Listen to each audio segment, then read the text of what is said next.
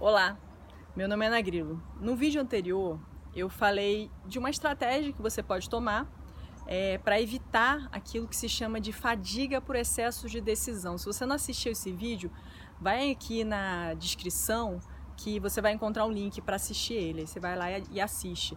Mas assim, bem resumido, é, o, que se, o que eu propus foi que você fizesse uma agenda no dia anterior, né, do dia, do seu dia seguinte.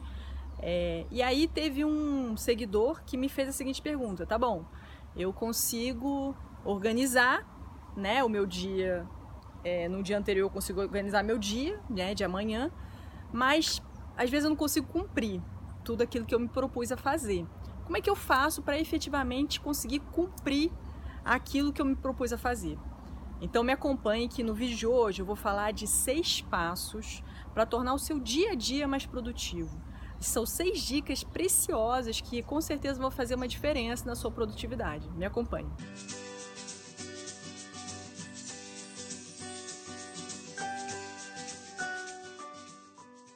Então, é, o primeiro passo, né? Qual é o primeiro passo? Tem uma, uma frase do Jerônimo Temer, eu gosto muito dele, ele fala de produtividade de um jeito muito legal, é, que fala assim: se você não tem agenda, você vira a agenda dos outros. Então, assim, se você quer é, começar a ter mais produtividade, realmente você precisa organizar sua agenda. Né? E não é só o do dia de amanhã. Assim, o ideal é que você organize a agenda da semana. Né? Comece a organizar também a agenda da semana. Já distribuir todas as tarefas ao longo da semana. E por que isso? Porque quando você organiza a agenda da semana, é, você tende a distribuir melhor as tarefas. Você não sobrecarrega um dia só com um monte de atividades, né? Você vai perceber que você vai poder determinadas tarefas que você faria hoje, que você pensou em fazer hoje, fica melhor fazer de repente no outro dia, entendeu? Então isso aí organiza também, facilita para você não sobrecarregar um dia com tantas tarefas, entende? É, esse é o primeiro passo. E o segundo passo, o segundo passo é quando você começa então a organizar a sua agenda, você vai começar a perceber é, qual é a sua capacidade de produtividade.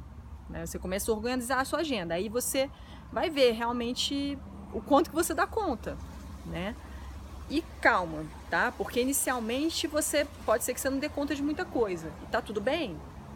É, isso aí você pode, com o treino, ir aumentando essa capacidade, porque você vai aumentando sua capacidade de foco, de concentração, de organização e com certeza, é, consequentemente, você também aumenta sua produtividade e a sua capacidade de realizar é, mais atividades, mais tarefas. Né? Então, assim, esse segundo passo é um, é um segundo passo que, na verdade, é de autoconhecimento. É de você começar a se conhecer em termos de capacidade. E aí você vai de fato avaliar, não, esse dia eu só consigo fazer essas atividades. E tá tudo bem. Depois você vai começar a perceber que vai sobrar tempo e você vai poder inserir mais atividade. Ótimo. Mas isso é com treino, tá? Tranquilo. Vamos lá, terceiro passo. O terceiro passo é quando você tem uma atividade, digamos assim, que você tenha uma prova. Você vai fazer uma prova e aí você está se preparando para essa prova. Mas se você colocar lá na sua agenda é, estudar para prova, né, talvez fique muito genérico. O ideal é você é, quebrar essa atividade em partes menores, né? Por exemplo, você vai estudar para prova. É, qual matéria você vai estudar?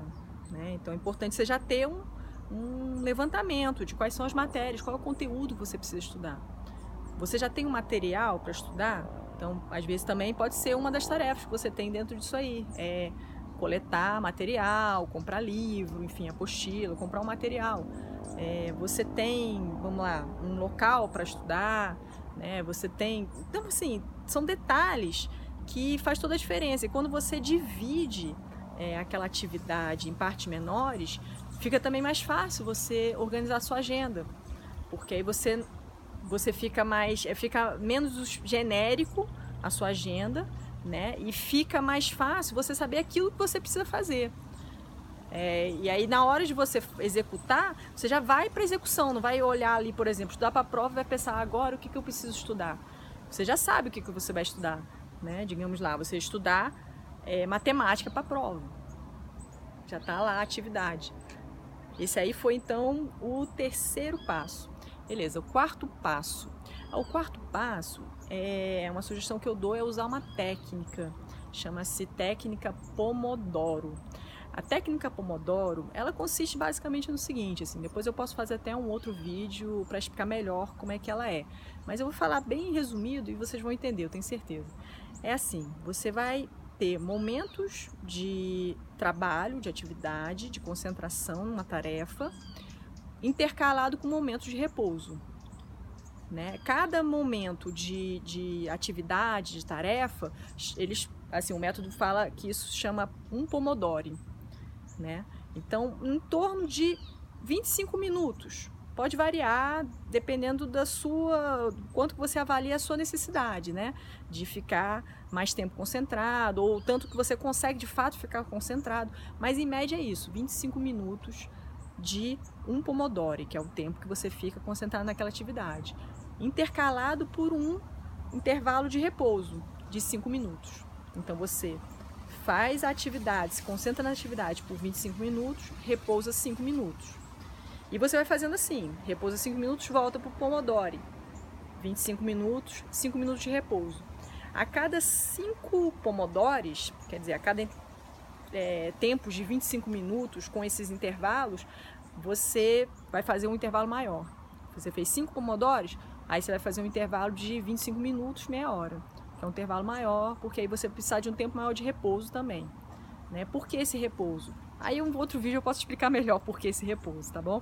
Mas é basicamente isso. Você tendo esse método, você vai se focar melhor naquela atividade que você está fazendo. Tá, esse aí foi o quarto passo, beleza. Então o quinto passo, o quinto passo também é bem importante, é evitar interrupções. Que tipo de interrupções? a pessoas que às vezes vêm falar com você, se você está num ambiente que tem outras pessoas, é, o celular, né, que, enfim, toca, ou tem uma notificação, um sinalzinho de mensagem, né, é, esse tipo de coisa, sabe? Assim, é, é, são situações bem cotidianas, né, em ambiente de trabalho, em casa mesmo, né, então você precisa evitar essas interrupções, porque quando você é interrompido, é, aquele momento tira seu foco e aí você vai voltar ao foco, leva um tempo. Então um tempo que você perde. Né? Nesse, nesse espaço de você olhar aquela, aquela distração e voltar é um tempo que você perde de foco e de atividade produtiva. Né? Então evitar interrupções. Né? Você pode fazer isso de várias formas. Né? No caso, é, você está em casa, é, falar para as pessoas, ó, agora eu vou me concentrar, e aí de preferência vai para um quarto, né, que não tem outras pessoas andando ali, porque o movimento também pode atrapalhar né? Se você está no ambiente de trabalho, às vezes botar um fone de ouvido, né? Também evita o ruído externo, enfim. Né? No caso do celular, bota no silencioso, desativa as notificações, vira o celular para baixo, né? E aí no intervalo que você tiver de, de repouso, né? Você vai lá e olha, vê se tem alguma chamada, enfim. Né? Ou se você acha que é importante deixar, não deixar no silencioso, né? Porque hoje em dia as pessoas não ligam muito para as outras assim, né? É só numa situação de emergência. Então você deixa Deixa ele não no silencioso, mas desativa as notificações. Você também não precisa ficar respondendo tudo quanto é mensagem no momento exato que a mensagem é mandada, né? Então você aguarda o um momento de repouso para você fazer isso aí. Beleza? Esse aí foi o quinto passo, né? E o sexto passo, esse sexto passo eu acho muito importante também. Eu chamo isso de momento de reflexão. E geralmente isso é legal fazer no final do dia, é, por que no final do dia? Porque é o momento que você vai avaliar como é que foi meu dia. Né? Eu consegui cumprir tudo que eu me determinei a fazer, né? Assim, se não cumprir, tudo bem também, mas assim, por que, que eu não cumpri? Houve alguma distração, houve algum imprevisto, né? Quais são as dificuldades que eu senti para cumprir aquela, aquilo dali que eu me determinei a fazer, né? Se teve alguma coisa que que de repente você aprendeu naquele dia, né? Às vezes aconteceram coisas que fizeram você, uau, perceber alguma coisa diferente que você não tinha notado, né? E também nesse momento é legal você colocar ali uma lista de gratidão, dizer coisas que você sentiu bem naquele dia, coisas que você sente que, que deve agradecer, né?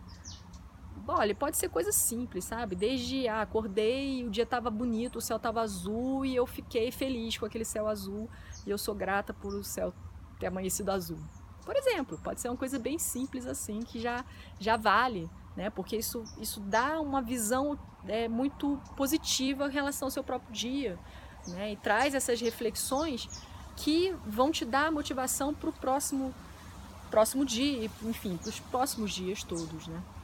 É isso aí. Então, se você gostou dessas dicas, é, curta aí o vídeo. É muito legal, é muito importante que curte esse vídeo. É, se inscreva no canal é, e compartilhe com outras pessoas também que você achar que vão gostar desse conteúdo, que, que esse conteúdo, conteúdo vai ser útil para algum amigo, enfim, né? E é legal também você botar aqui no, no, nos comentários, né? Se tem alguma outra dúvida relacionada à produtividade, assim, porque às vezes é, é, é, produtividade parece um assunto muito complexo, mas não é. E a gente pode trabalhar isso junto, pode ver soluções juntos. Então coloca aqui alguma dúvida que eu trago alguma solução, ou pelo menos alguma estratégia, de repente, para você começar a resolver alguma questão que você está tendo dificuldade sobre produtividade. É isso aí. Gratidão.